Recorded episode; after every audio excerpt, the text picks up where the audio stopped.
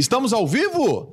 Caramba, estamos ao vivo, galera. Fala aí, pessoal, mais um JJ Podcast no feriado, né? No feriado. Aqui a gente não tem, a gente trabalha no feriado. Trabalhamos com trabalho no feriado. Gente, um prazer estar falando com vocês. Obrigado pela audiência.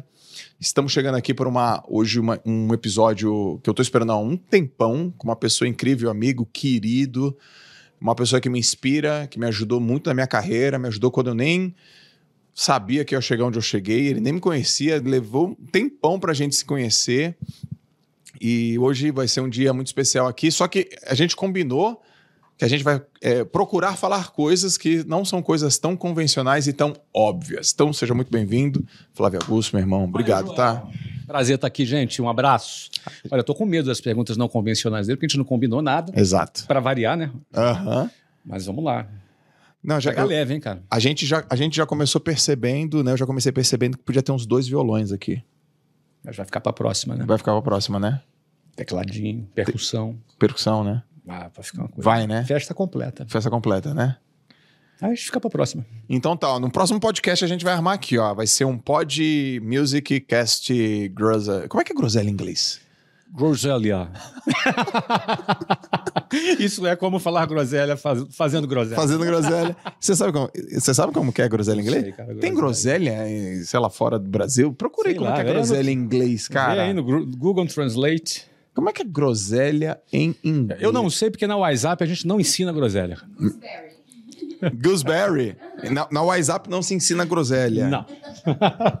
Flavião, eu, eu quero assim que a gente troque uma ideia com assuntos menos convencionais. Assim, eu acho que você já compartilhou tanto conteúdo, né, em tantos lugares, tanto tantos conteúdos legais, mas não não é tudo que você sabe e nem tudo que você pode contribuir. Então, de repente, é a pergunta. Então, eu como um perguntador aqui vou ter que assim, sabe, Uf, vou ter que ter uma capacidade de perguntar bem. Tem uma coisa que eu já quero Nessa. eu tenho uma coisa que que eu quero saber de você. Você é um excelente comunicador. Você fala bem. Então, uma pergunta dupla.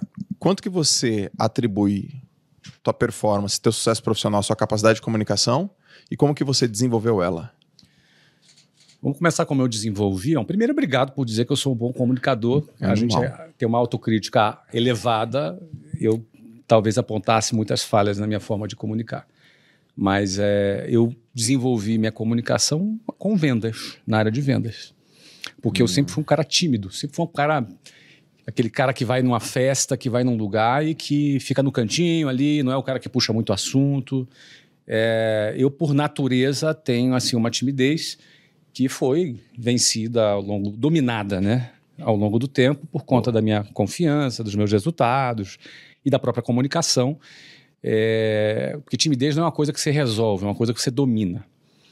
é? Então, a timidez, ou ela te domina, ou você domina a timidez. Sim. Então, a, a vendas é algo que você tem que se comunicar, se comunicar com os clientes e conversar e, de certa maneira, ter uma comunicação mais persuasiva, você trabalhar objeções, você ter argumentos rápidos para você eh, chegar no teu objetivo da venda. Então, isso desenvolve a tua habilidade motora, né? que, eh, que a comunicação é um conjunto de habilidade motora e raciocínio e a conjugação das duas coisas. Sim. E venda te exige isso. Então, penso que eh, vendendo, eu dei meus primeiros passos com comunicação. Depois, eu também liderei times de vendas, formei executivos, dei aulas, palestras internas para os meus times, né? que a gente tinha que formar pessoas. Em, em área de vendas, você forma, né? você forma um vendedor, você forma um supervisor de vendas, forma um gerente, um diretor, um diretor regional. São diversas camadas de vendas que exigem de você uma gestão dessas Sim. pessoas. Essa gestão é feita via comunicação. É? Então, eu diria para você que esse processo me ajudou a, a desenvolver a minha comunicação. E, e- e como a segunda pergunta, tu, que foi a primeira, na realidade, Sim. como é que, a, a que ponto eu atribuo re- nossos resultados à comunicação? A comunicação é a ferramenta principal que você usa para liderar. Você lidera via comunicação. Você vai liderar pessoas, você vai liderar um time, você vai liderar. E liderar basicamente o que, que é? É conduzir aquela pessoa a performar. Liderar não é ser chefe, simplesmente. É? Liderar é como você extrair o melhor da pessoa, como você encorajar alguém a ter algum resultado. Uhum. Como é que você vai, de repente, extrair daquela pessoa que é meio tímida que ela se solte? Como é que você vai fazer com que aquela pessoa que é mais travada que ela se destrave? Liderar é ajudar a pessoa a evoluir. E a ferramenta que você usa principal para liderar é a comunicação. Então, sim, com certeza, quando você desenvolve a sua comunicação, você ganha mais ferramentas para liderar e formar e performar. Sim. Quando isso acontece, você tem mais resultados. Então, comunicação está diretamente ligada ao teu resultado. Cara, porra, animal. É uma das coisas que eu, que eu reconheço que, que faz o meu resultado é a minha capacidade de me comunicar também. Você se comunica muito bem. É, obrigado. Você tem, não, se comunica muito bem. Você tem didática, você tem calma uhum. ali para poder expor um, uma, uma, um conteúdo. Agora, no dia a dia, de um trabalho como equipe, também a comunicação é, tem, que, tem, tem que ser usada exatamente dessa forma. Agora, na tua casa, acontece uma coisa na minha casa, quero ver se acontece na tua casa. Acontece na tua casa, por exemplo, dos teus filhos ou da tua esposa, fala assim: Flávio, você não tá dando palestra. já tá aconteceu, já aconteceu, Joel. É, você aprende com o tempo a dar palestra sem a pessoa perceber que está dando palestra, entendeu? É uma técnica mais avançada, entendeu? Quando você está começando, você dá a palestra e fica, pô, cara, para de palestra, meu filho. Você tá pensando que isso aqui é a palestra? Sim. Aí quando você evolui, você dá sem parecer que é, entendeu? Cara, é, direto minha esposa fala, pô, isso aqui não é uma mentoria, eu não sou seus alunos. Entendi. Eu não sou. Você não tá numa live. Pô, isso, cara, você é meu marido. E tipo. Depois eu te dou uns toques, então. Então, não, é. você me dá uns toques. Meus filhos ainda não têm a. Não percebe ainda, né? Ainda não percebe ainda, mas eu chego lá e falo, ó, oh, moleque, é assim, tal, desse jeito, você vai ser incrível e tal. Uma, umas palestrinhas. Não, eu tive uma empresa antes de estar aqui no grupo. Eu tinha um grupo, tinha um grupo de pessoas que trabalhavam comigo que eles me chamavam de palestrinha. Uhum, é, um, é uma. Chama até hoje, né? Ah, aquela risada ali, ó, é de quem. Que, é, uma, que é um termo pejorativo pro pro chaveco ali, né, pra palestrinha. É, não, os caras é. falam, ah, lá vem o Joel dar uma palestrinha. Ah, entendi. Ah, lá vem o Joel dar uma palestrinha. Ele tá achando que tá falando com os caras e tal. Putz, meu, caraca.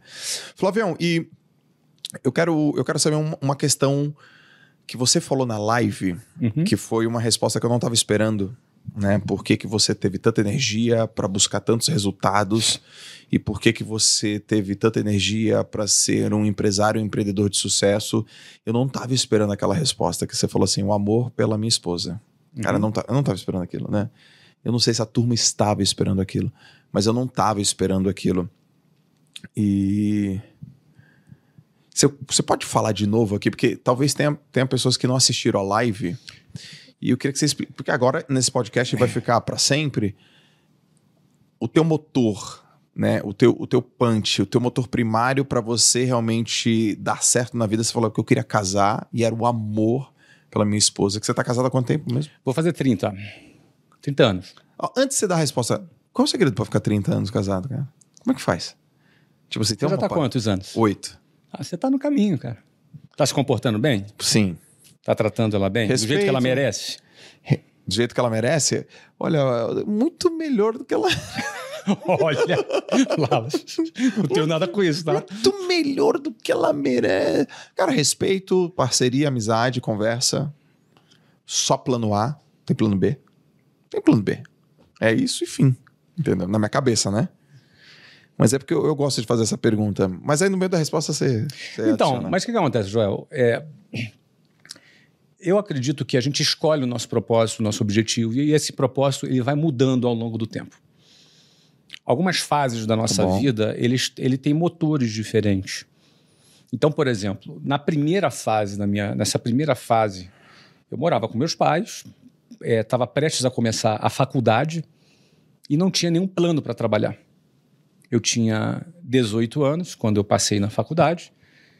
Eu ia fazer ciência da computação.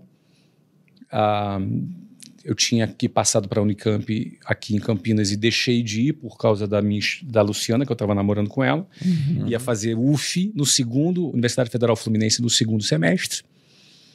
E naquele ato, depois que eu terminei o ensino médio e faltavam seis meses para começar na faculdade, eu pensei é, comecei a me dar conta que precisava ganhar algum dinheiro.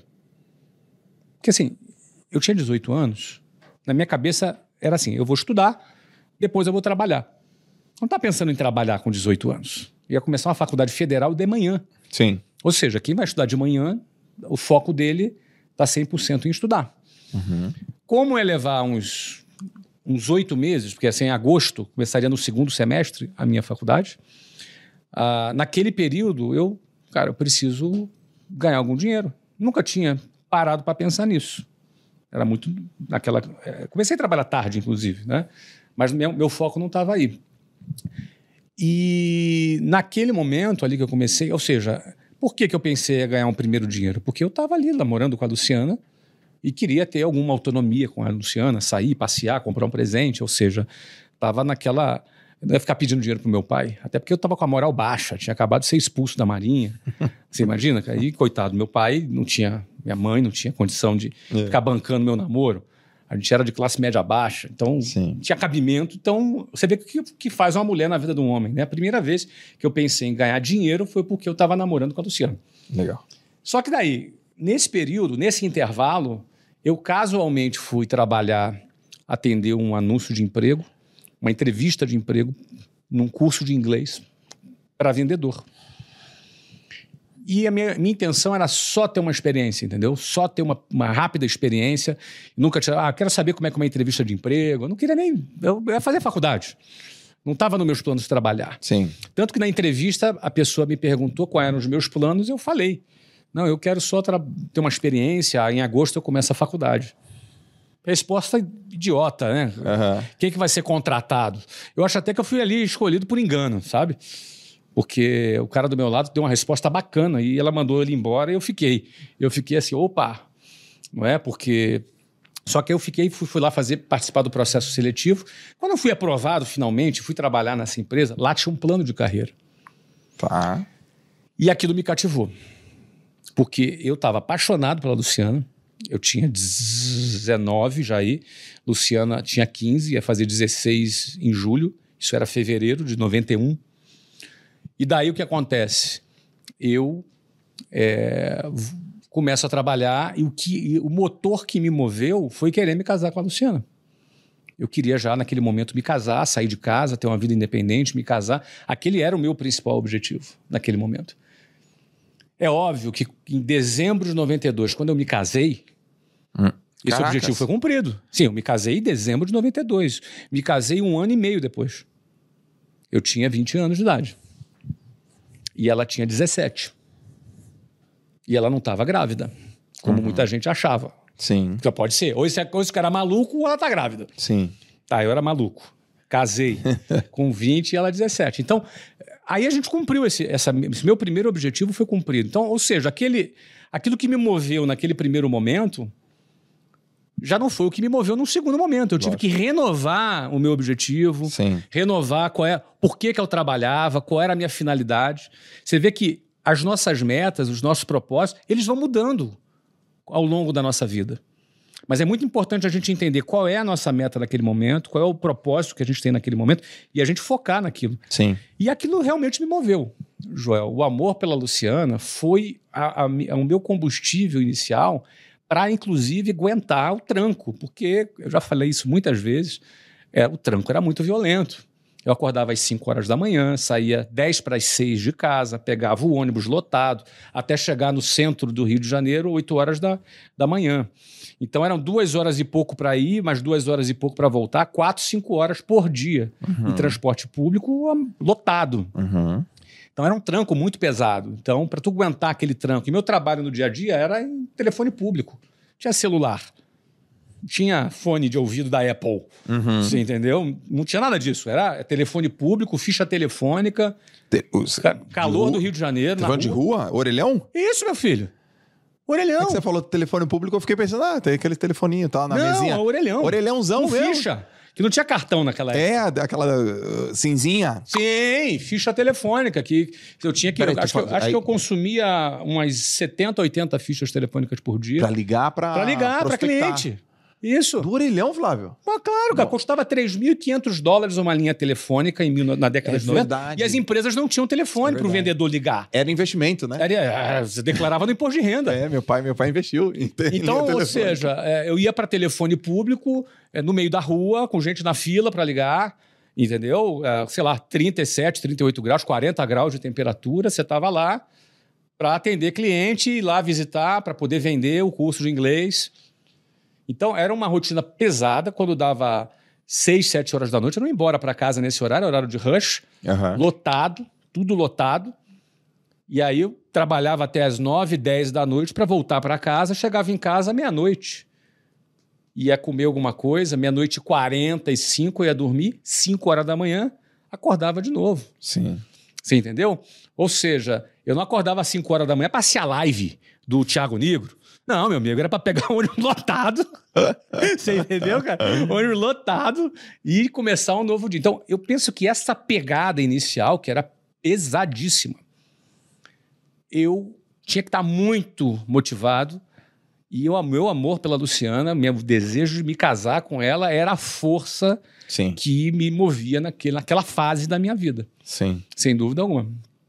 Caracas. Quando que veio, depois do casamento, o momento que, sei lá, você considera ou classifica conforto? O primeiro confortinho, assim, sei lá, uma casa legal, tem, tem uma condiçãozinha pra estar confortável, assim. Quantos anos depois?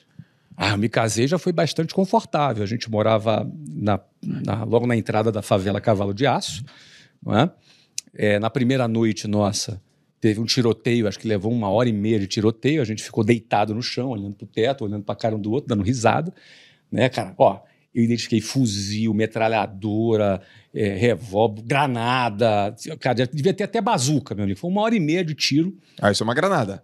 Ah, isso é tiro de... de- Deve ser, deve, Deve, ser. deve ser granada. Entendeu? Ali, na primeira noite, assim, meio boas-vindas ali, né? Caracas. Boas-vindas ali.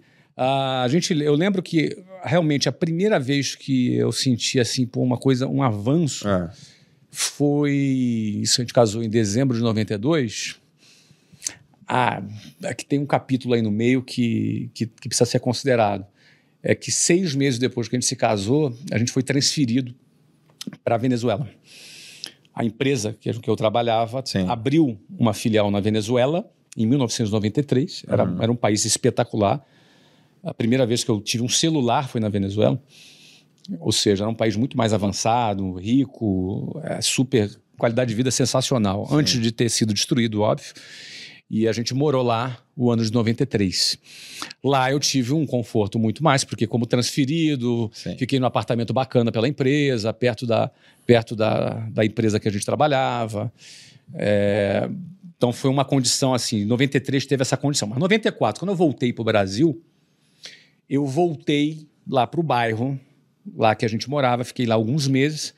Foi quando a gente alugou um apartamento em Botafogo. Ali a gente sentiu ali pela nossa própria realidade, 94. aham. Mas era um apartamento de uns 38, 40 metros quadrados, né? Muito provavelmente menor do que o, do que o seu quarto, o apartamento inteiro. não é?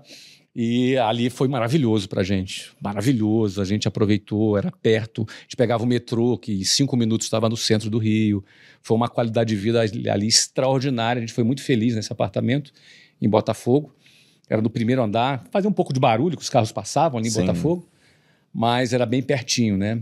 Era um apartamento, acho que tinha uns 30, um sala e quarto, acho que 38, 40 metros quadrados.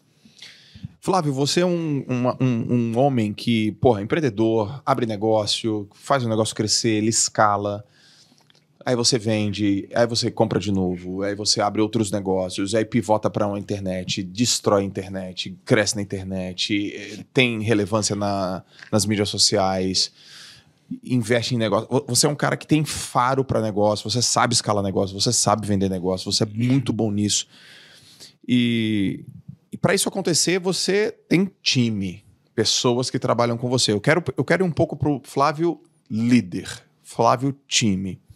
Quando você olha para alguém e, e vê que- a possibilidade dessa pessoa trabalhar com você, trabalhar para você, trabalhar junto contigo, quais são os critérios que você observa numa pessoa para fazer parte do teu time? Depende da área. Tá. Depende então, da fala uma área. Então, a gente pode pegar uma área de, sei lá, abrir mata, né? Uhum.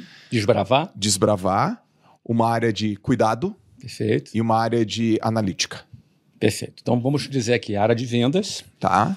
tá? É, que desbrava a, a- a parte mais operacional é, de gestão de pessoas e a parte financeira. Perfeito. Não é? Bom, ah, vamos começar com o time de vendas. É? O que eu busco em pessoas que trabalham com vendas e que vai fazer parte do nosso time são pessoas que têm ambição. Tá. Ambição não é ganância. Ambição é fome. Vontade de mudar de vida. Vontade de crescer. Vontade de transformar a sua vida. Vontade de ganhar mais. Vontade de melhorar a sua realidade. Ah, por que, que essa característica com quem trabalha com vendas é fundamental? Porque esse, esse é o combustível. Às vezes o cara quer mudar de vida para casar, para dar uma vida melhor para o filho, para dar uma vida melhor para a família. Então é, é fundamental é que esse cara tenha muita ambição e ele queira muito que a sua empresa seja um, um instrumento para ele alcançar os objetivos dele. Da- nessa Boa. área, eu não estou preocupado com a experiência dele, não estou preocupado com, as, se ele, com o currículo dele. Eu não estou preocupado com nada dessa, desse, desse, desse cara aí. Para mim, se ele tem um diploma bacana em Harvard ou se ele, se ele só tem um ensino médio completo, para mim não faz nenhuma diferença. Para esse cara de vendas, Tá bom. Tá? Por quê? Porque esse cara, os motivos deles é o principal. Para mim, são, são o principal para minha escolha. Porque ele pode ter uma formação muito boa e não tem ambição. Esse cara não vai performar, esse cara não vai vender, esse cara não vai atingir os números e as, e as metas que a, gente, que a gente tem estabelecida. O que, que seria, por exemplo, música para teus ouvidos que esse cara te fala, assim? E esse cara que fala, Uma quero- entrevista de trabalho, assim. é que ele, duas coisas. Ah. Que ele quer muito crescer, Tá bom. está disposto a trabalhar bastante para isso e que ele está muito disposto a aprender. Esse cara tem que ser um cara humilde. O que, que é humilde? É um cara que é aluno. Ele quer aprender. Tá. Ele, quer, ele quer muito aprender. Ele tem muita vontade de crescer, disposição para trabalhar e, e- e disposição para aprender. Porque esse cara vai ser treinado, a formação quem vai dar somos nós. Nós não temos, ah, ah, eu fiz curso tal lugar. Ah, tudo bem, beleza, mas aqui é formação que, que é a gente que vai dar Sim. porque a, a- a nossa escola de vendas é. Eu tenho mais de 30 anos nessa escola de vendas, é uma escola. A gente enxerga a nossa empresa como uma escola de vendas. Tanto é que nós temos uma sede aqui na Vila Nova Conceição, lá na Vila Nova Conceição, em São Paulo, que o nome dessa sede é Universidade da Matrícula. É uma universidade, então a gente leva a sério essa formação na área de vendas, é, a gente leva muito a sério. Então, ele ter ambição e vontade de aprender é, é- é o, é o requisito principal. Música para os ouvidos é isso.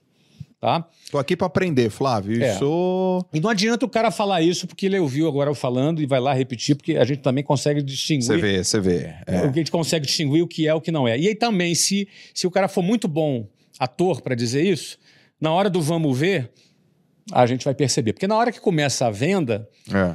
você vai perceber. Ele até quer, mas qual é a resiliência que ele tem? Porque vendas é tomar não. É, vendas é, às vezes, ter um cliente mal educado que desliga na sua cara o telefone. Sim. Vendas é uma coisa que exige muito emocionalmente da pessoa. Então, o comportamento dessa pessoa, aí no dia a dia, o comportamento dela, como ela se mantém firme nesse mesmo objetivo, porque o cara às vezes começa cheio de gás, no terceiro dia o cara tá todo mocorongo, Sim. porque o cara não conseguiu um determinado resultado, o que é natural quando você está aprendendo. Não é? Então, em vendas é muito isso, cara. Inteligência emocional, emoção, diariamente é fundamental para um time de vendas performar. Sim. O líder de vendas tem que ser um cara que viveu vendas, não pode ser palestrinha, igual a gente estava falando aqui. Ele tem que ser um cara que viveu vendas. Ele viveu vendas, ele vendeu, ele tem autoridade. Uhum. Né? Você vai chegar lá para o cara de vendas e, e dar uma palestra para ele, mas se o cara que está dando a palestra não viveu vendas, Dá papel e caneta para mim, porque eu já tenho que começar a anotar. Já, senão Tá. vou esquecer. Papel e caneta para mim. sem problemas. Bom, e aí o que acontece? Esse é, o, esse é o perfil de vendas, o cara de vendas. A pessoa de operações, eu vou querer uma pessoa que seja muito organizada ah, e uma pessoa com muita habilidade para gerir gente, gerir pessoas. Tá bom. Uma pessoa de operações. Geralmente, esse cara de operações eu não trago do mercado. São pessoas que são formadas desde baixo. Desde o processo, entendeu? Eu não trago, geralmente, eu não me lembro aqui, talvez no meu time todo, não tenha ninguém de operações que eu tenha contratado no mercado.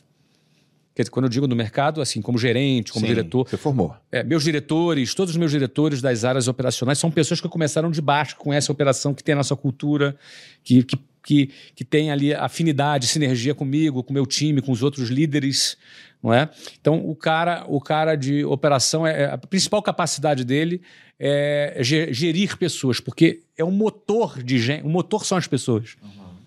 Então, esse é o principal características. Então, eu, eu não contrato geralmente gerente, supervisor. Supervisor, gerente, diretor, vem tudo de base, da base. É divisão de base que a gente investe. Uhum.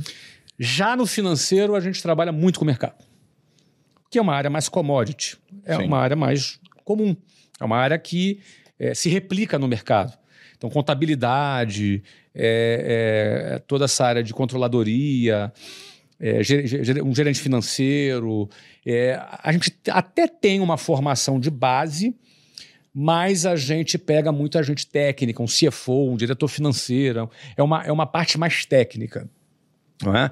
Então, aí é uma área que a gente vai olhar muito uh, em, assim, em último plano, olha assim currículo, olha experiência, mas principalmente o que, que esse cara realizou do que, que ele participou, se ele participou de um M&A, se ele participou de um IPO, se ele participou de aquisições, é, é, fusões, enfim.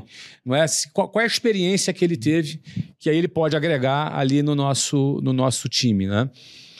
Então você percebe que cada área ela tem uma característica diferente, não é? Então, é, talvez até porque essa área mais burocrática não é uma área que me atraia muito, e talvez por isso na nossa empresa a gente até busque mais no mercado pessoal financeiro. Área de tecnologia, mesma coisa. Tecnologia, por exemplo, a gente olha o que o cara realizou. Que às vezes o cara tem um diploma, mas não, não realizou. Às vezes o cara não tem um diploma, mas realizou muito. Porque tecnologia hoje em dia, as linguagens, as, as elas mudam tanto, é, é, tudo tão dinâmico na área de tecnologia que a, a, o que o cara está realizando e já realizou naquilo que ele está trabalhando naquele momento conta mais. Cara, olha, porra, então eu tô, eu tô vendo um líder que tem diversas competências, skills com pessoas, sabe identificar, selecionar, treinar, promover, atrair. Você é bom de comunidade também. Eu lembro quando eu te conheci é, mais profundamente, tinha um movimento que foi até no Powerhouse 2019, que eu fui, você falava das embaixadas. Sim, tivemos mais de mil embaixadas no Brasil. Mas assim, ó, as embaixadas, por exemplo, as embaixadas, elas eram não centralizadas. Nada, tudo espontâneo, orgânico. Mas ela, ela carregava a tua cultura? Supostamente, sim.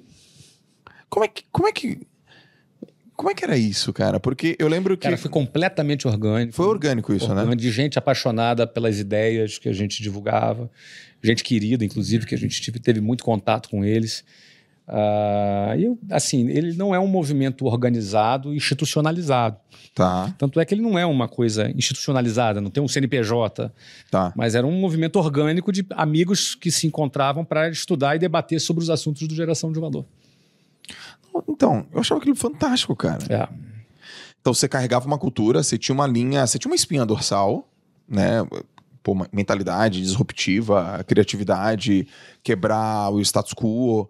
E o troço era descentralizado, mas carregava uma cultura e a turma, e mesmo você falando, olha, não tenho nada a ver com isso, a Sim. turma olhava para você e te via como um líder, uhum. como, como uma referência. Porra, fantástico.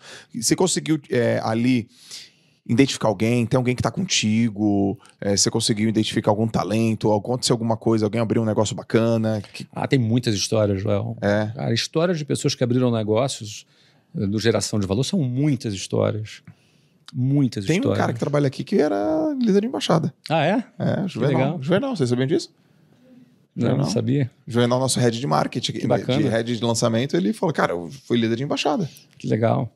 Então, muitas pessoas que têm negócios, né? Teve um, dois meninos aí que, que inclusive entraram na lista de bilionários agora, que, que fazia parte ali, que a gente conversa, cheguei a conversar com eles algum, algum momento. Várias empresas que foram fundadas, algumas delas nós adquirimos, inclusive. É. Né? As empresas, o pessoal A, a Conquer sempre teve, ali os fundadores da Conquer eram pessoas que acompanhavam geração de valor. É, as outras empresas também que a gente adquiriu eram pessoas que acompanhavam Sim. a geração de valor. Então, assim, eu, eu acredito que a gente tenha uma participação de 0,0001% de colaboração em muitas empresas que estão aí funcionando, empregando. cara. Assim, Esse sempre foi o objetivo do geração de valor, né? Animal. Fomentar, incentivar com que as pessoas é, empreendessem. Eu quero saber quem é que faz as artes do Geração de Valor. A gente tem ali um, um time que trabalha com a Pelo gente. de Deus, né? é muita Muita- criatividade. É, eu, eu diria ali, ali nos primórdios, ali, o André Debs, ah, o Paulo Max, ah, todo esse pessoal dos primórdios ali que começaram, outros que agora já passaram bastão, que Sim. já trabalham ali. É o nosso Eu ti- time. Eu tinha uma de dúvida, design. era você que brifava os caras? A orientação era: meu conteúdo é o briefing das artes. Esse era, o, era a base. Todo o meu conteúdo era um briefing das artes. Essas artes eram discutidas entre eles e as charges eram propostas para mim. Cara, Algumas eu aprovava, outras eu não aprovava, outras eu pedia ajuste. Aí as que eram aprovadas iam para o ar. E vai lembrar, cara, que nessa época é, o Facebook não tinha os algoritmos que tem hoje. Então, Aham. as nossas artes tinham 200 mil compartilhamentos. Era um negócio brutal, né? Sim. Em 2014, 2015. Era, hoje, obviamente, os algoritmos trabalham restringindo esse alcance, mas naquela época era liberado. Né? Porque, cara, era muito. E foi muito pioneiro, né? Muito. Quando eu muito peguei o bom, teu livro Geração de Valor, eu olhei aquela Isso. diagramação, eu falei, Então, acabou, aquela, acabou, gente, acabou pra nós aqui. aquela diagramação ela era, ela era uma reestilização das redes sociais num livro. Se você vê, Aham, o cara podia pintar o like ali na página. Aquela página tinha um like, ele podia, ele podia fazer comentário, ele podia pintar o like na página. Então a ideia era a gente pegar o Facebook, que era a principal rede nossa na época. Ah, a gente tinha 2 milhões de seguidores no Facebook em 2014. Sim. Então, assim, era. A gente, é, a gente fazia live com 35 mil pessoas em 2014. Sim. No- era, era, a gente é, começou muito cedo, né? Nessa, nessa, nessa área, né?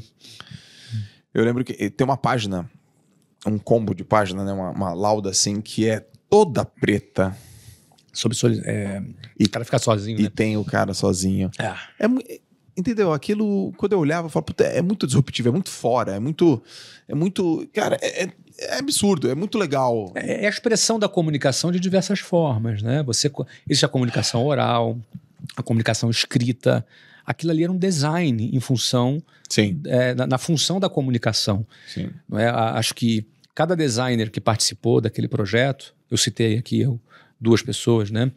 É, mas tinha- existiam outras pessoas, era um, era um time. É, cada designer que participou tinha consciência que aquela arte dele estava sendo vista por milhões de pessoas. Sim, Qual artista que tem a possibilidade de expor a sua arte para milhões de pessoas? sim, Não é verdade? sim. Então aquela arte dele estava impactando. E isso aí era todo mundo muito feliz né, com esse resultado. E eu lembro que uma vez também você tava, tava falando do geração de valor num podcast que eu acho que era do Jovem Nerd. Já tem um tempo já, né? É, eu, até hoje eu, eu participo uma vez por mês do Nerdcast. Nerdcast. Nerdcast Empreendedores. Ah, então. Mas eu, eu acho que eu ouvi. Gravo segunda-feira que vem, inclusive. Eu acho que eu ouvi já tem um tempão assim. Tava lá em Santos querendo ter meu negócio. E foi um que tava o Ícaro. Lembrou desse aí? Sim. E Convidamos aí- o Ícaro lá. É, e aí alguém perguntou quais são os critérios que você utiliza para escolher um negócio. E aí você falou margem, Escala escala e recorrência. e recorrência. Cara, eu tô te falando que isso tem muito tempo, velho. Foi 2015, deve ter sido. Você tá entendendo? É. E o troço é absolutamente real, atual hoje. Sim, mas os cara. princípios do negócio eles não são, eles são atemporais. Exato. Ah, você pode ter meios, se vai ser metaverso, internet, celular, mobile, isso o meio muda, mas os princípios eles são atemporais. É um princípio, Sim. não é? Então, daqui a 200 anos a gente vai estar falando a mesma coisa. Sim. Aliás, se você pegar a página do Geração de Valor no Facebook, no Twitter ou no Instagram e voltar, eu estou há 11 anos na internet. Uhum. Pega lá as minhas mensagens, o que eu escrevi há 10, 11 anos atrás, é a mesma coisa. Não tem variação, tem adaptação de linguagem, tem alguma, alguma adaptação de, da, da tecnologia, mas os princípios que fazem alguém crescer, produzir, eles são absolutamente coerentes. Conversa, não tem, não tem contradição. Você pode, quem quiser tentar achar uma contradição, pode procurar lá. É. Eu digo que não vai porque o que a gente produz não é resultado de um lampejo, de uma ideia aleatória. Não, cara, é trabalho. São 30 anos de trabalho Sim. que gente trabalha, é o que, é o que faz, é o como faz, como trabalha, como produz, como performa. Como é que alguém sai do zero para empreender? Eu não só saí do zero. Eu tive é, 600 franqueados trabalhando comigo que saíram do zero também. E que a gente mentorou para que eles criassem um negócio deles. Ou seja, esse é um ambiente que a gente está envolvido. Por isso que, que quando a gente escreve e produz um conteúdo, ele tem uma, ele tem uma consistência, porque o trabalho ele, ele, ele é consistente. Não é? Eu primeiro trabalhei, primeiro realizei, construí um negócio. Só depois, duas décadas depois, eu fui produzir algum conteúdo. Sim. Então, esse conteúdo ele era espelho e reflexo desse trabalho Sim. de 20 anos. Perfeito. É? Ah, mas pô, o cara em três anos, de repente, apareceu. Não, não foi de repente. Levou 31 anos, né? Foram, é um processo, né? Por isso que tem uma consistência na comunicação. Então, deixa eu te fazer uma pergunta de princípio, já que você falou uhum. que é princípio. Você está há 30 e quanto tempo nas vendas? 31 anos. 31 anos na venda. Dois meses. Você consegue dimensionar quantos, quantos clientes únicos nessa, nessa jornada? Eita! Acho que mais de um milhão. Deve ter sido mais de um milhão. Um milhão? Deve ter sido. Tá. Um milhão. Assim, hoje ativos nós temos 400 mil clientes. Agora. Ah, então. Então, é, então, é. então nesse momento, ativo, 400 mil clientes.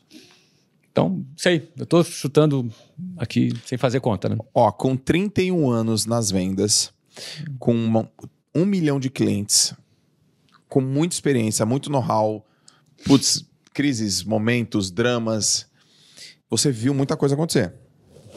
E o que você considera. Não, deixa eu melhorar minha pergunta. Não é o que você considera. E o que você sabe que, independente do tempo, independente da crise, independente do business, que é uma coisa que toda pessoa tem que dominar do ponto de vista do cliente, que o cliente, sei lá, ele. A empresa que dominar essa questão com o cliente, ela sempre vai ter um cliente satisfeito. Você fala do, do sentido da captação do cliente? Ou no sentido da retenção? Porque são duas coisas, duas Isso, coisas vai diferentes. Nas, vai nas duas. Porque na retenção é, é, a parte mais operacional e na captação é, a, é você a conquista de um cliente. Né? Quando você fala em vendas, é a prospecção. Quando você fala na Se... operação, é a retenção e, e, e, manutenção do cliente. Então tá. Então me dá, me dá um princípio fundamental de manutenção e me dá um princípio fundamental de uma bela de uma captação. Tá. Assim, cara, deixa faz eu começar, Deixa eu começar com a operação, é antecipação. Antecipação. É na operação. É, eu trabalho numa área que é difícil, cara. Por exemplo, você ensinar idiomas. Vamos lá, vou dar uma aula sobre liderança. Na primeira aula de liderança, o aluno, por exemplo, a gente tem algumas aulas de liderança no meu sucesso.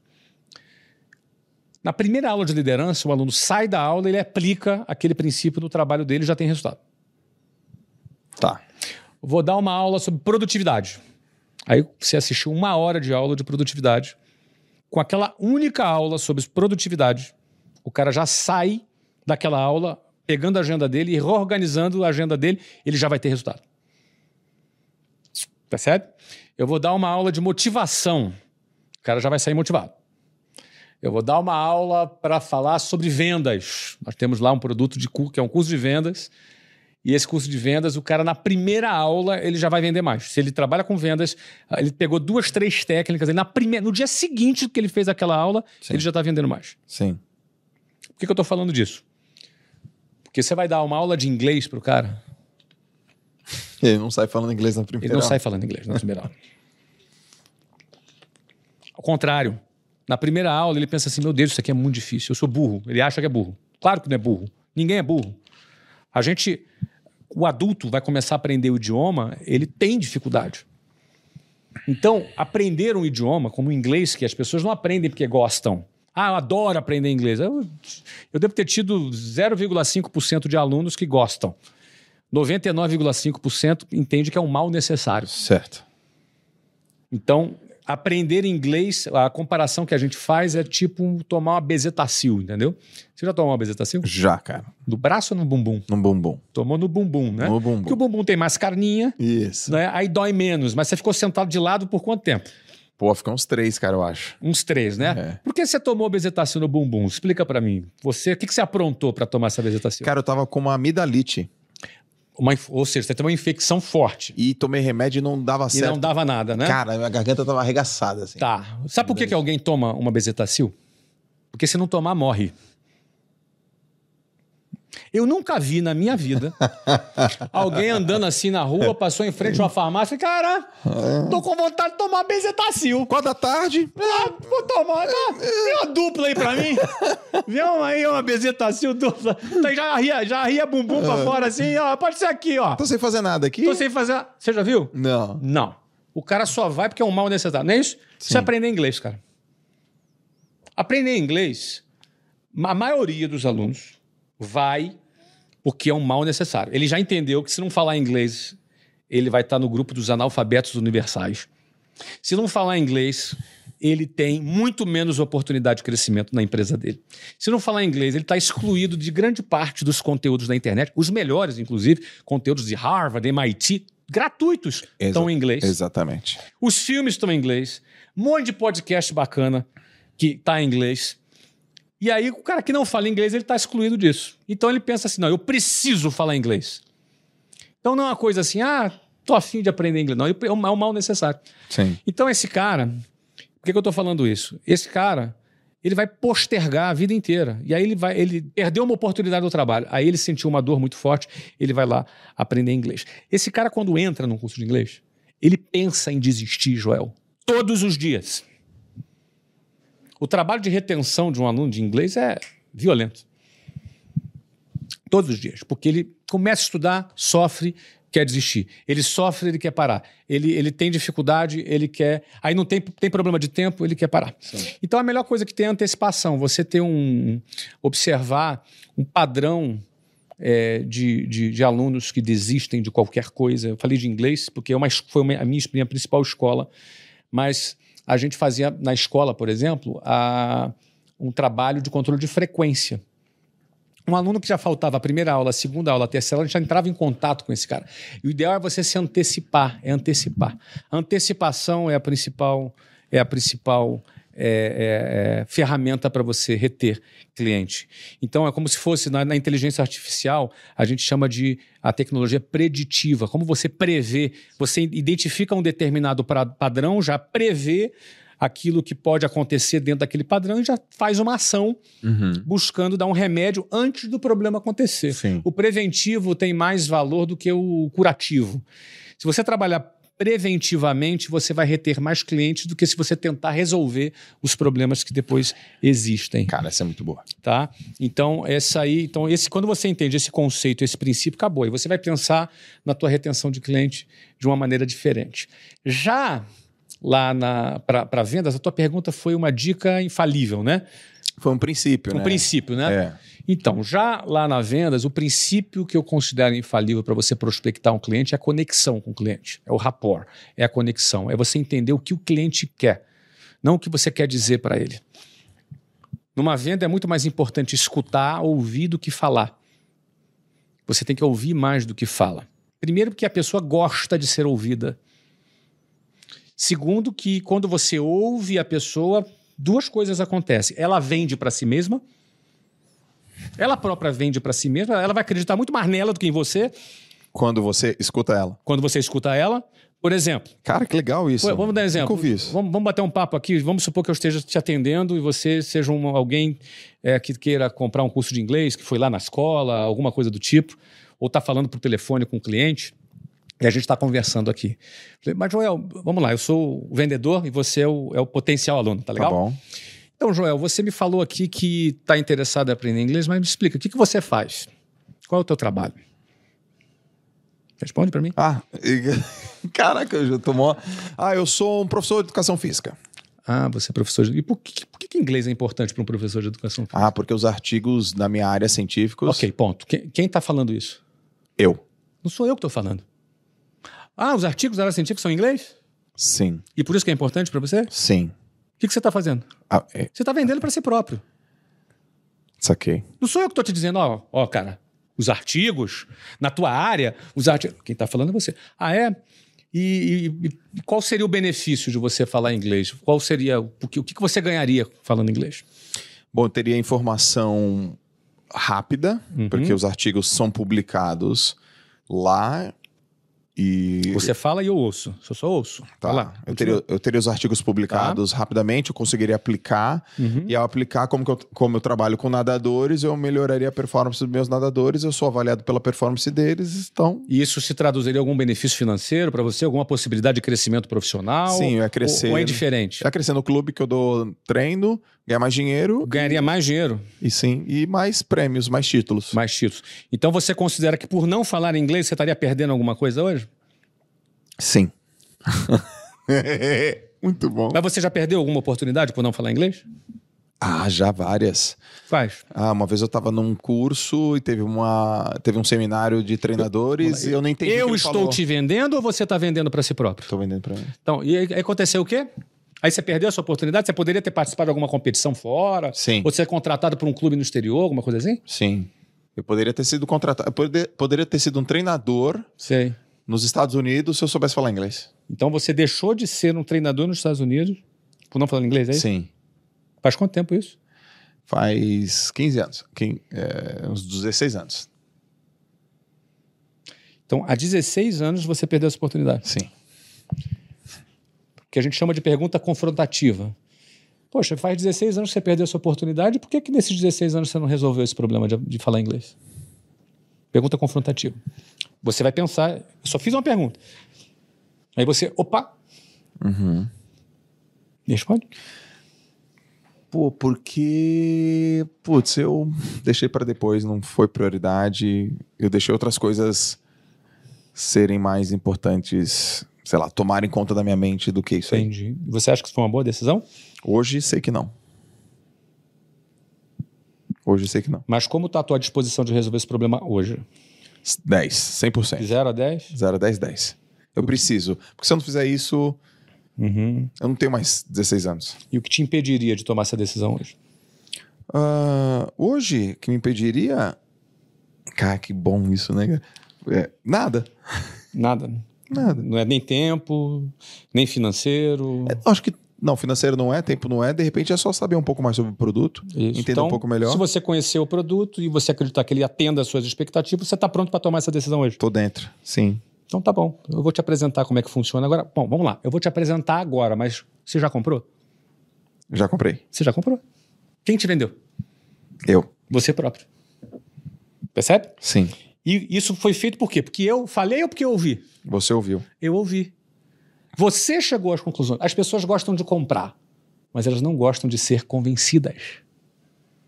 E o vendedor é, inicial, noob, vendedor é, é, amador, Sim. ele acha que vender é ficar chavecando o cara e convencer ele das coisas. E as pessoas detestam ser convencidas das coisas. Então, o principal de vendas que eu diria é a conexão com o cliente. E essa conexão ela acontece quando você ouve mais e a pessoa fala. E para a pessoa não falar e não, deva, não devagar, devagar, você vai orientando com pequenas perguntas para ela mesma chegar à conclusão dela. Sim. Então, eu te dei um exemplo prático aqui, Animal. não é? Como você se sentiu no- na condição? Como que eu me senti? Eu me senti. Sem. é, eu não tinha alternativa. É isso. Eu tenho que fazer. Alternativa do quê? Foi você que se convenceu, pô. É. Cara, isso, eu só, só reforcei uma coisa que. Ela veio à tona, uma coisa que, que eu já acredito, eu tenho que fazer. Esse princípio vale para qualquer produto. Porque não é- esse princípio não é do produto, é do ser humano. Certo. Então, o vendedor que, que tem a conexão com o cliente é o que conduz e sabe fazer o cliente chegar, ele mesmo chegar à conclusão daquilo que ele quer. Perfeito? Então, assim, eu acho que assim, na operação é mais antecipação, Antecipar. para você ter uma, uma, uma abordagem mais preditiva, Certo. e na venda é conexão, ouvindo mais e direcionando para que a pessoa própria venda para si mesma. Cara, incrível, cara. Tem gente ao vivo aí? 3.500. 3.500 pessoas ao vivo. Abraço pra galera aí. Ô, galera, vocês viram essa aula aqui agora, né? Pô, eu. Caraca, eu fiz a aula tipo alunão mesmo. Galera, tá gostando aí? Cadê? O que eles estão falando aí nos comentários? Fala aí. Flávio Arrasa, mito de vendas. Que é isso, cara. Obrigado. Esse cara muito aprendendo com ele. Obrigado, obrigado, obrigado. Ele sabe muito, a gente tem que admirar. Gatilho de compromisso e coerência. Aham. Pessoas necessárias são convencidas, excelente. Mano, explodiu minha mente. Legal. Real. Obrigado, galera. Beijo pra vocês aí. Vamos, vamos vender, vamos vender, vamos arrebentar aí, todo mundo. Falando em vender, tem um QR Code parada também, né? Tem o quê? Tem na comunidade. É mesmo? Ah, então, ó, galera, tem ainda, ó, daqui a 10, daqui a 18 dias, eu Aham. vou abrir um eu vou abrir a chance da turma participar de uma comunidade comigo. Então, vocês vão ter a chance de participar de uma comunidade comigo. E nessa comunidade você vai aprender a ter mais saúde, mais tempo e aprender também a fazer renda extra. Tem um QR Code que tem uma lista de espera. E aí você coloca o seu e-mail e o seu telefone nessa lista de espera, que quem tiver na lista de espera vai é, vai ter uma informação beneficiada antes de todo mundo, mas eu quero usar aqui uma técnica que você me, me ensinou. Uhum. Então eu quero o seguinte, ó, eu quero que vocês me respondam o seguinte, ó. O que que deveria ter uma comunidade? O que que tem que ter uma comunidade para que você participe dela? Quais são as coisas que são importantes ter dentro de uma comunidade que, que te ensine é, mais, a ter mais saúde, a melhorar a sua produtividade e você também ter renda extra? Eu tô, deixa eu te ouvir. Não é isso aí, Flávio? Vamos escutar. Eles sabem mais do que a gente. Eles sabem mais do que a gente, né? sabe. Então, ó, vocês vão anotando aí, que eu vou querer saber exatamente, porque eu, tenho uma frase que eu ouvi uma vez, que eu gosto muito, que é assim, ó, quem fala primeiro perde, quem pergunta melhor ganha, a melhor história sempre vence. E saber fazer perguntas... Você acha que um bom perguntador é um bom ouvinte em primeiro lugar? Se não for, vai fazer pergunta bola fora. Tem que ser um bom ouvinte. Tem que ser um bom ouvinte, A né? gente tem dois, ou- duas orelhas e uma boca para ouvir mais que falar, cara. Sim. Então, por exemplo, nos seus... Nos seus... Desculpa, domina quem ouve. Não domina quem fala. Olha que boa essa. Domina quem domina ouve. quem ouve. Quando você pega lá teu time de vendas, hoje quantas pessoas tem no teu time de vendas? Todos os canais, algumas milhares de pessoas. Não sei quantas. Não me lembro. São quatro canais, né? Tem franquias, tem call center, tem venda ativa, tem venda direta. Aí, por exemplo, se você chega. Vamos imaginar que Deus chega assim e fala para você assim: Flávio, a partir de hoje, no seu treinamento de vendas, você só pode ensinar uma única coisa. Pô, Deus, mas eu tenho tanta coisa para ensinar, são 31 anos de experiência aqui. Eu tenho aqui, sei lá, uma lista, um checklist, pergunta assim, pergunta assado, vai para cá, vai dele fala: não, não, não, a ordem agora é só, só uma coisa. E essa única coisa você tem que ensinar e nunca mais ensinar mais nada. É a pessoa entender que vendas é meio, não fim, é meio. Uhum. E o fim é o teu objetivo final, o teu propósito, tua liberdade. Então, vendas é o melhor instrumento para a liberdade. Eu sou muito mais Cara, que filosófico, legal. Que entendeu? legal, que legal, que legal. Eu sou muito mais filosófico do, do que técnico. Aqui a gente fez um exercício de técnica. Isso aqui é uma técnica que eu fiz com você. A técnica é muito legal, mas a técnica, é, ela sem alma, sem a mentalidade, Não, não, não sem a liga, né? filosofia, ela fica morta, fica morna. O ser humano morno é aquele que tem toda a técnica. Por exemplo, se a gente for falar- levar para a área do esporte, você já viu um cara que tem a técnica perfeita, o movimento perfeito, mas ele não tem alma Já vi. no esporte? Muitos. E, e isso faz a diferença daqueles, sabe aqueles décimos de segundos que faz o cara ser um campeão ou ser mais um? É. E o cara é mais um porque ele não tem a alma. Sim. E aí, de repente, você vê aquele cara que não é nem o melhor tecnicamente, mas ele tem alguma coisa a mais, uma energia a mais, uma alma, uma gana Sim. maior, e, aí- e aí ele chega mais longe, mesmo sendo mais limitado. Você já viu isso no Já esporte? muito. Então, eu diria para você que em vendas é assim também. Em vendas não é o que tem a melhor técnica que chega mais longe. Você tem que ter uma técnica muito boa. Uhum. Mas a alma, a gana, aquilo que é o a mais, aquilo que faz o olho brilhar, aquilo que faz você acordar de manhã com vontade. Essa vontade, esse ânimo. Ânimo vem se eu não me engano, do grego anima, que é Uhum. vida. Ânima é vida. Sim. Uma pessoa desanimada é uma pessoa sem vida. Sim. Aquele entusiasmo que vem também, se eu não me engano, do grego, que é cheio de Deus, a palavra entusiasmo, sabia? Entusiasmo, é cheio de Deus, não é? Então, ou seja, esse ânimo, esse entusiasmo, essa vontade, é que faz a diferença. Sim. Isso vai fazer o cara chegar mais longe ou não. A técnica é fundamental. A gente falou de técnica e geralmente as pessoas se encantam com a técnica. Mas sem Se encantam. alma. Mas sem a alma, sem a vida, sem, um, sem uma, a ânima, não é? Ele não, ele não, ele não vai mais longe. Então, de onde vem essa ânima? De onde vem esse desejo? Isso tem que ser cultivado, exercitado. Se você for numa academia, você vai fazer ali exercício ali de braço, de peito, você vai ter, você vai ter uma hipertrofia nos seus músculos. Sim. Isso também é exercitado. Se você não exercitar isso, ele vai atrofiar. E pior, tem gente que além de não exercitar, faz o exercício oposto. fica consumindo conteúdo tóxico, fica gastando tempo brigando sobre política na internet, nos grupos de WhatsApp, Sim. fica gastando seu tempo com coisa que não interessa, com coisa que não é produtiva. Sim. Aí é o contrário, né? Que não só ele não tem hipertrofia desse, dessa vida, desse entusiasmo, como ele vai intoxicando a sua mente e vai ficando um cara triste, um cara apagado, um cara sem propósito, um cara revoltado. Sim. Você entendeu? Então você tem que eliminar o lixo tóxico da sua, da sua mente, não é? Zerar, tirar o entulho, tirar o lixo e construir uma, uma, um ambiente propício e produtivo na sua mente para que você tenha esse ânimo e aí sim, mais a técnica, mais o trabalho, mais o resultado e por aí vai. Isso não é ajuda barata não, tá? Isso aqui é, é, é prática.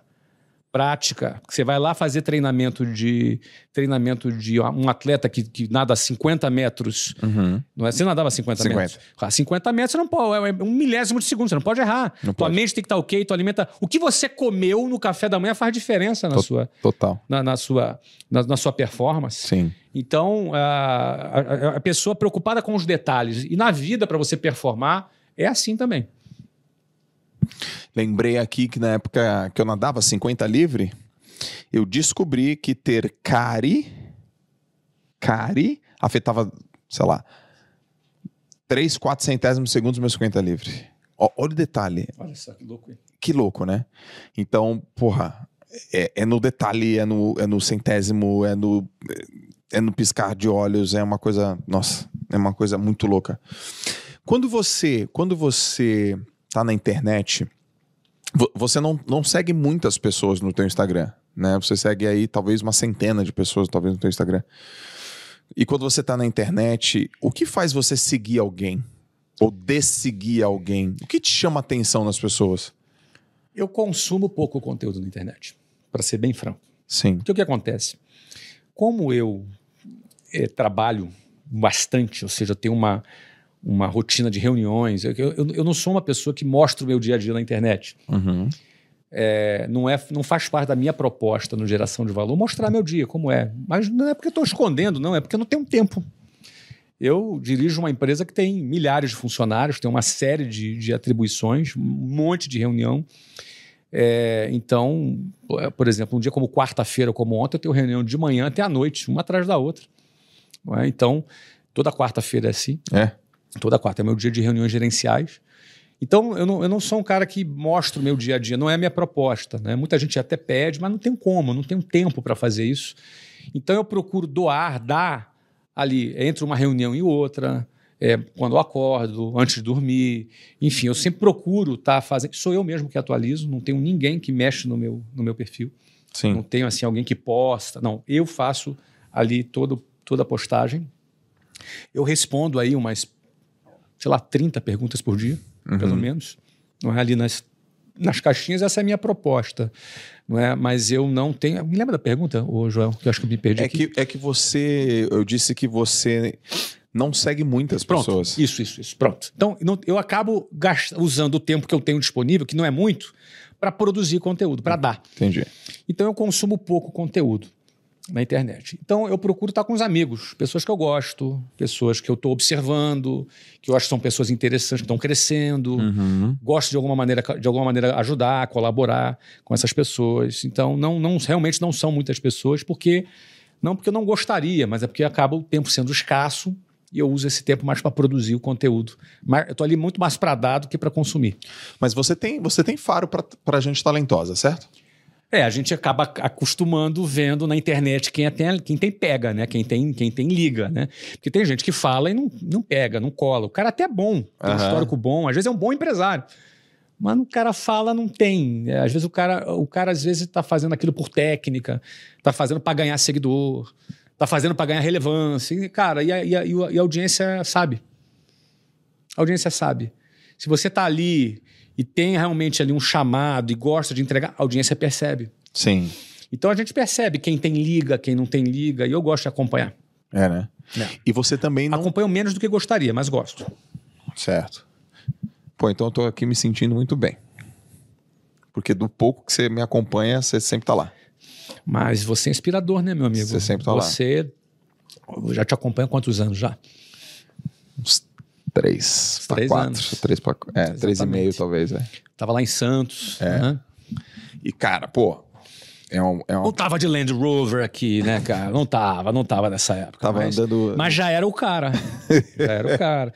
E é- é eu sempre falo, eu quando tava dentro do ônibus lotado, também já era o cara.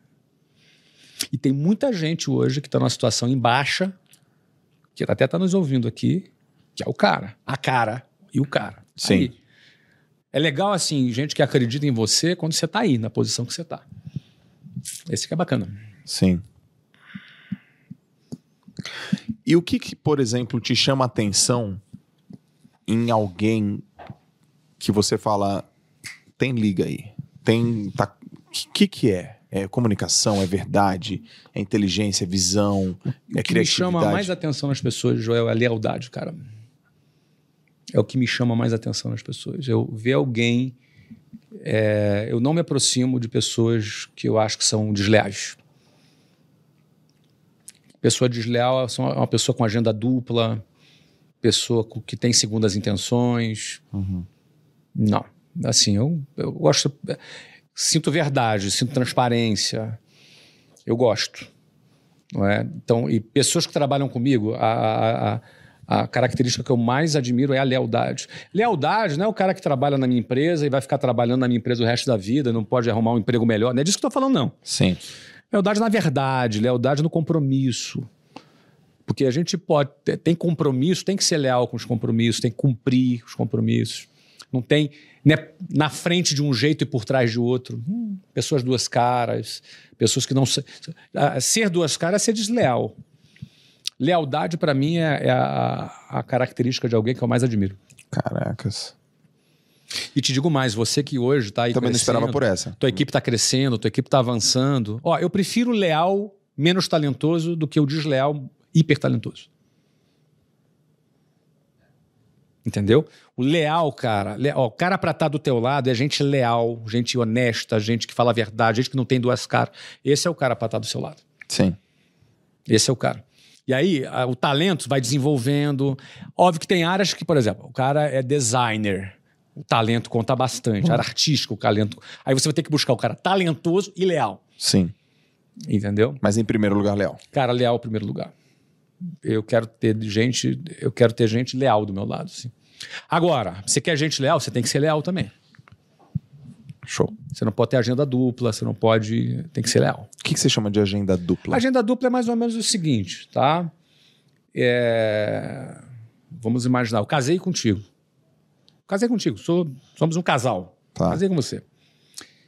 E eu já estou aqui pensando, ó, cara, tem um plano B, você entendeu? Eu já tenho um esquema aqui pensando, você entendeu? Agenda dupla é isso. Eu já maquino o negócio, já, eu já faço uma coisa aqui com uma, com uma intenção diferente daquela que eu digo para você. Isso é agenda dupla. É o cara que trabalha na sua empresa e está falando com o teu cliente e na cabeça dele tá assim, cara, se eu vou dar meu telefone para ele para fazer um freela. Entendi, Isso é uma agenda dupla. entendi. Ele não está alinhado com você, não está leal com o seu interesse. Isso é uma agenda dupla. Tem problema alguém trabalhar com você e sair e trabalhar contra. Nenhum, zero. Aliás, eu estive. Cara, todo mundo que saiu, trabalhou comigo, saiu, sai abençoado, entendeu? Mas o cara, enquanto está com você, tem que ser leal. Tem que, tem que lutar a tua luta, tem que estar com, a, com, a, com a agenda alinhada com a sua agenda. Esse é o tipo de gente que eu quero tá- ter do meu lado, em qualquer área. E você não se associa com gente que. Eu, eu vejo você muito criterioso nas associações que você faz, né, Flávio? Tem que ser. Eventos que você. Você não tá em tudo quanto é evento. Não. Não tá em tudo quanto é lugar. Pô, pra, pra, pra te ver num evento, por exemplo, presencial hoje, tem muito tempo que você não vai, né? Que eu não vejo, assim, é raríssimo, né? Raríssimo, né?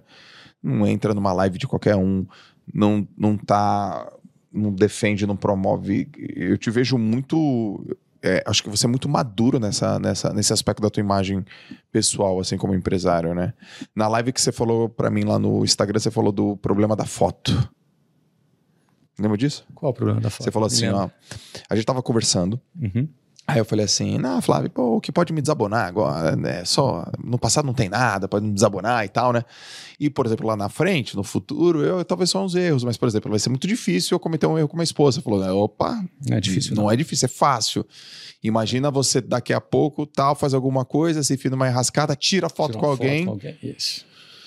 Aquilo foi uma das coisas que mais me marcou, assim, né? Sim. Porque eu parei, eu fiquei pensando, fiquei pensando, fiquei pensando, fiquei pensando, fiquei pensando qual mecanismo que eu tenho que ter pra É, identificar. você tem que se proteger sempre, cara. É muito fácil errar. Não é Muito difícil fácil. Fala, acertar, muito- muito mas é fácil. muito fácil errar. Olha lá, não é difícil acertar. Não é fácil acertar e é não, muito. não é difícil não, acertar, Não é difícil acertar, mas é muito fácil. mas é muito fácil errar. Muito fácil errar. Em todas as áreas da vida. Então é, é muito melhor ser como na operação, para você reter, na retenção, lembra que era preditivo? Preditivo. É muito melhor você ser preditivo e se antecipar. Lembra que eu falei que se eu precisar dizer não para uma proposta indecente, de corrupção, por exemplo, se eu precisar dizer não para alguém, eu já errei. Já errei. Onde é que eu dei espaço para aquele infeliz me fazer essa proposta? Onde é que eu dei espaço? O que, o que, que comportamento eu tive que deu espaço, que fez passar na cabeça dele que ele poderia me fazer uma proposta de corrupção? Eu errei. Então eu quero estar um passo antes. É preditivo. Isso em todas as áreas, Joel. Em todas as áreas. Teu casamento, eu te falei isso lá no- na live Falou. né? Ah, você ficou famosinho, tá aí, as minas vão aparecer, meu amigo. Sim. Tá tudo certo. O lance é o seguinte: é isso que você quer pra tua vida, pro teu casamento? É esse exemplo que você vai querer ser pro seu filho? Aí cada um vive a vida do jeito que quiser. Não tô aqui para poder dizer como as pessoas devem viver a sua vida, não. Mas para quem quer ter uma família séria, tem que ter um comportamento. Tem que ter. Ou então é o seguinte: para de mentir dizendo que quer ter uma família séria. Tudo bem. Mas que quer ter, vai ter que ter um comportamento, vai ter que ter lealdade. Ah, de novo a lealdade aí. Sim. A pessoa que está do seu lado, né? Tem jeito. E para muitos esse assunto é careta. Tá bom, eu sou careta, então. Eu falo de lealdade, falo de fidelidade, gosto da minha mulher, tô há 30, 30 anos com ela. Você ser careta? Tá bom, então eu sou careta. É otário o cara que não pega corrupção? Então tá bom, eu sou otário. Então quero ser otário. Amo ser otário. E careta. Agora, os espertos, ah, deixa os espertos pra lá, né? É. E, pô, você fala muito da tua família é, e você preserva e protege muito os teus filhos, né? E eu acho uma atitude inteligente. Preciso até aprender com você como é que faz melhor isso. Eu não sou um cara que faço. Acho que não sou um cara que faço tão bem isso assim, né? Proteger minha família. Mas proteger em que sentido você tá Pro- pro- proteção mesmo. Proteção de algum problema, sei lá, perigo. Físico. Segurança, você tá falando? Segurança. É. né? Eu acho que eu posso melhorar. Tô aprendendo assim, né? Mas eu queria saber assim se você consegue. Qual é a idade dos teus, dos teus filhos hoje? 20 e o mais novo é, tem 11. Ah, eu achei que eram três. Tô viajando. Não, não, vamos lá. O 21, 20 e. Ah, tá. 11. 21, 20. Cada nascimento te ensinou o quê? Cada nascimento representa em uma palavra o quê pra você? Cada filho. Cara, eu curti muito meus filhos, né? Curto até hoje e eu penso que é, eu sempre quando penso em filho e penso em família, eu penso em equipe. Para mim é como é minha primeira equipe. Se essa equipe não estiver bem, tem que estar bem essa equipe. E como toda equipe tem que ser bem liderada, tem que ser bem assistida, tem que ter tempo de qualidade. Equipe é assim também. Equipe de trabalho é a mesma coisa, né? Sim. Equipe. Eu penso em equipe, uma palavra. É. Caracas, muito bem. E você acredita que eles vão ser teu sucessor né, nas empresas, nos não negócios? serão. Acredito não. Não imagino que sejam. Espero que não sejam, inclusive. Mas eles não querem. Eles querem o que eles querem. O que eu quero dizer com isso? eu, eu fomento que eles queiram fazer o que eles quiserem, entendeu? Porque o que acontece? Eu, eu é, sucessão para mim, que você está falando de sucessão, certo? Sucessão, aí a sucessão ideal para mim, depois você, depois você anota essa aí para você ver que Tá. interessante. Suce- a melhor sucessão para mim é o sucessão. Calma. A melhor sucessão pra mim é O sucessão. Sucessão, faz, defina a sucessão aí para mim. é quem te quem, quem pega o bastão, quem Não. assume. Não. Define mais. Mais uma chance pra você definir sucessão. Sucessão não é quem pega o bastão, quem, quem Não. vem depois? Também não. Não sei. Estamos ao vivo, né, cara? Estão ao Não vivo. dá nem pra te dar, um- dar uma pausa, né? Mas dá, dá, dá, dá-lhe chinela, dá-lhe, dá-lhe, dá-lhe. Não, não tem chinela. Imagina a chinela, cara. Você é um amor de pessoa, não tem chinela nenhum. Sucessão, sucesso grande, cara. Cara, eu tinha pensado isso. Eu falei, eu não, eu não vou falar isso. Tu tinha pensado isso? Não tinha pensado isso. A Ué. melhor sucessão é sucessão. É o sucessão. Eu fiquei, a melhor cara- sucessão é o sucessão. Não, eu, eu, eu, eu falei, cara, eu não vou falar isso. Mas o que, Não que é- é o sucessão? O, ses- o sucessão É o um sucesso grande. Ah, cara, eu não acredito, cara. Eu pensei essa parada.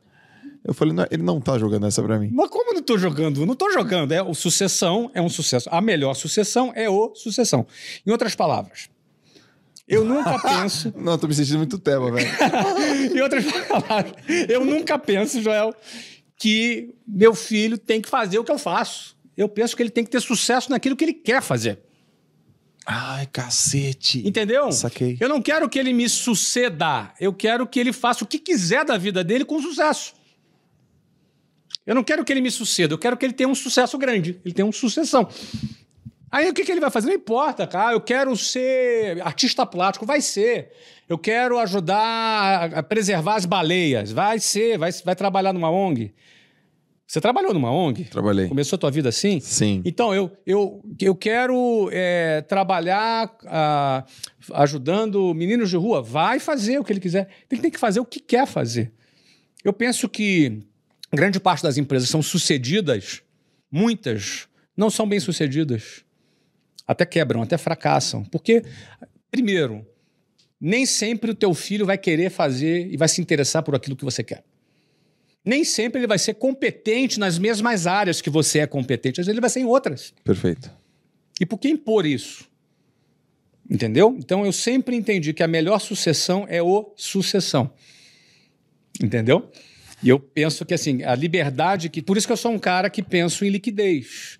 Penso que toda empresa ou ela quebra, Uhum. ou ela é sucedida, Ok. ou ela é vendida. Por isso que eu entendo que o ápice do sucesso do empreendedor é vender o seu negócio. Porque a liquidez antecipada de anos futuros a valor presente te dá liberdade para você fazer o sucessão que você quiser. Entendeu? Entendi. Assim que eu penso, desculpa. Beleza, cara? Sucessão? Guarda essa aí. Eu não esperava por essa. Já, ó, tem três que eu não Você sabe que esse, esse, essa brincadeira do sucessão eu fiz? Eu fui convidado para dar uma palestra lá em Nova York para um grupo de uns 40 herdeiros de grandes fortunas de um, de um banco de investimento, um grande banco de investimento. E é, eram uns 40, 50 herdeiros de grandes fortunas. né? Uhum. E a- eu cheguei lá, dei bom dia para eles, fiz essa pergunta. Senhores, e o papo era sobre sucessão. Certo. Por favor, defina a sucessão. Só cara de Harvard, de Stanford, Oxford, grandes universidades. Defina a sucessão. Ficou todo mundo assim, né? ah, sucessão é isso? Não, cara. Não, cara, gera uma puta de uma estranheza. Não, não é isso. Não é. Ah, mais uma chance. Vai lá. Não, é a pessoa dá aquela definição linda. ah. Não, não é. Aí quando eu falei sucessão é sucesso grande, a reação deles foi muito parecida com a sua. Mas, basicamente, é, é, esse é o dilema de muitas famílias, muitos jovens. Né? Eu penso que eu gosto da ideia da liberdade, da pessoa poder escolher o que ela quer fazer, aprender a fazer, e por aí vai. Né? Quanto tempo a gente já tá aqui, cara? 1,32. Uma hora e meia. Uma hora e meia? Que isso, caraca. Que isso? velho. Caraca, meu. Vamos já indo pros finalmente. Você curte ler, cara? Você curte, você tá lendo o quê? Cara, não tô lendo nada nesse momento. Eu gosto de ler, sim, é, mas leio muito menos do que gostaria. é? Mas eu, eu leio mais de forma esporádica, porque eu sou muito mais pesquisa, é, mais- faço muito mais pesquisa sobre aquilo que eu estou vendo no momento, que eu, Entendi. que eu gosto de fazer no momento. E último documentário legal que você assistiu aí? Cara, também gostaria de assistir mais do que, do que hoje tenho assistido, mas... Essa pergunta é difícil. Nem eu Não, sei o vi último um- documentário vi- legal que eu eu, assisti. eu vi dois documentários, assim, muito, um, um foi atrás do outro. Um é, estudando sobre polarização política, que o mundo está polarizado, né? Em um todo.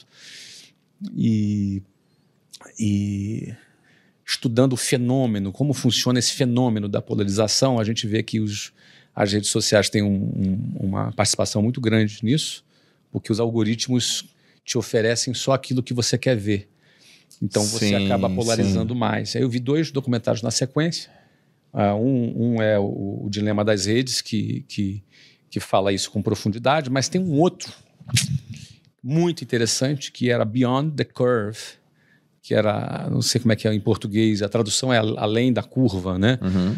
Mas que era um documentário sobre grupos que acreditam que a Terra é plana. E um documentário muito interessante porque ele mostra os bastidores de como é o processo de você acreditar em alguma coisa na internet, por mais idiota que ela seja. Aham. Não, é? não que eu esteja dizendo que Terra plana é alguma coisa idiota, Aham. mas não que eu não esteja dizendo também. Certo. Não é? Mas, de qualquer Eu forma, acho que eu já vi esse documentário. Netflix? é, não me lembro se foi Netflix, talvez sim. É Eu Beyond the Curve. Sensacional como é o processo, a experiência que foi feita no final, como ele termina. e- mas como é esse processo? Esse processo me interessa muito porque eu gosto, me interesso muito por como as massas elas se eh, se comportam, né? Como é esse processo de, de movimento de massa e como ele acontece, que é um fenômeno muito interessante. Então tá, então vou te indicar um de fenômeno de massas. Qual? Caraca, velho. Dos tiranos. É, pega aí o nome. É, como ser um tirano. Como liderar como um tirano. Netflix. É? Bom, vou ver Esse é só de movimento. Tornaram tirano. Como se como tornar um tirano. um tirano, bacana. É sobre como que os movimentos de massa Eles ocorrem. ocorrem, só que na tirania, assim. Eu acho que isso tem muito a ensinar. Quem trabalha com marketing, com vendas. É, porque o que acontece? É como, como o processo de decisão ocorre, como o processo de compreensão de uma ideia, por mais absurda que seja, ela ocorre, não é? Porque a gente vive esse mundo e, na minha opinião, é, não tem volta. É, esse é o mundo que a gente vive, talvez até fique um pouco mais agravado, porque as pessoas estão tão carentes de acreditar em alguma coisa que estão dispostas a acreditar em qualquer coisa. Então, isso é um alerta para nós, para todos nós, aqui para mim, para você que está ouvindo, para todos nós, porque é, às vezes a gente acha que não está envolvido num processo de massa, mas está. Então é muito interessante, eu gosto muito. Vou te fazer só mais duas perguntas. Fica à vontade. Uma pergunta de curiosidade uma- e a pergunta sempre final que eu faço aqui no podcast. Qual foi, é de curiosidade, qual foi o investimento que você fez, até 100 reais que você acha que foi um baita de investimento que você Até fez? 100 reais? Até 100 reais. Um grande investimento, sei lá, nos teus últimos dois anos aí. Até Nos 100 dois reais. anos? É, até 100 reais. Você fala, pô, isso aqui... Até é um- 100 reais? Não lembro, cara. 100 reais é muito pouco. 100 reais, exatamente isso. Até 100 reais. 100 reais investimento de alguma coisa. É porque as coisas que eu gosto custam mais caras que isso, sabe? não, não que, não que, não que eu, assim, eu gosto de coisas simples. Por exemplo, eu vou falar um violão, mas um violão custa muito mais caro que 100 reais, Uhum. não é? Também relógio, eu gosto, também custa mais caro. que É, 100 mais, é, mais, é um pouquinho mais que 100, Deixa né? ver É. É, coisas de 100 reais. Sabe que eu não sei, cara? 100 reais? 100, não, não sei. Não sei te responder essa pergunta. Eu, Se eu lembrar aqui até o final dessa, desse podcast, eu vou te falar. Vou ficar aqui pensativo Tá bom. sobre esses Eu, 100 eu, reais. eu, Eu vou olhar até com minha conta do Amazon aqui para ver se tem alguma, alguma cola aqui que eu consiga, né? é, geralmente a turma fala livro, eu já fiz essa pergunta pra mim e a resposta foi um apoiador Não, de eu não celular, queria falar cara. livro. Eu não queria falar livro. Sabe aquele apoiador é. de celular? Sim, sim. Até porque a gente tem Mas maneirinho. editora, produz uma série de livros, né? Aliás, fazer aqui um. Vou fazer um merchan da tua editora aqui. Conte, meu filho. Vai lá. Ontem chegou um livro aqui da Buzz, cara, de presente pra mim, Qual livro que chegou? que são 50 ideias e meia de negócios da Amazon. Não olhei ainda e vou ver. Cara, que livro, cara. Chegou. Foi ontem, Malu? Ou foi anteontem? Foi de ontem, você viu? Não vim ontem, né? Amanhã, Eu antes estava lá na feira em Londres comprando os títulos internacionais livraço. Amanhã eu tô indo para Florianópolis. Aliás, eu e Caio Carneiro estamos indo amanhã fazer o meio Iron Man. E aí esse vai ser o Olha livro aí. do voo. Aliás, vocês não vão estar em Florianópolis dia 28 de novembro, de maio, Vamos. correndo? Vamos. Eu vou estar lá também, que eu vou estar lá palestrando num evento. Você correria 5 quilômetros para mim?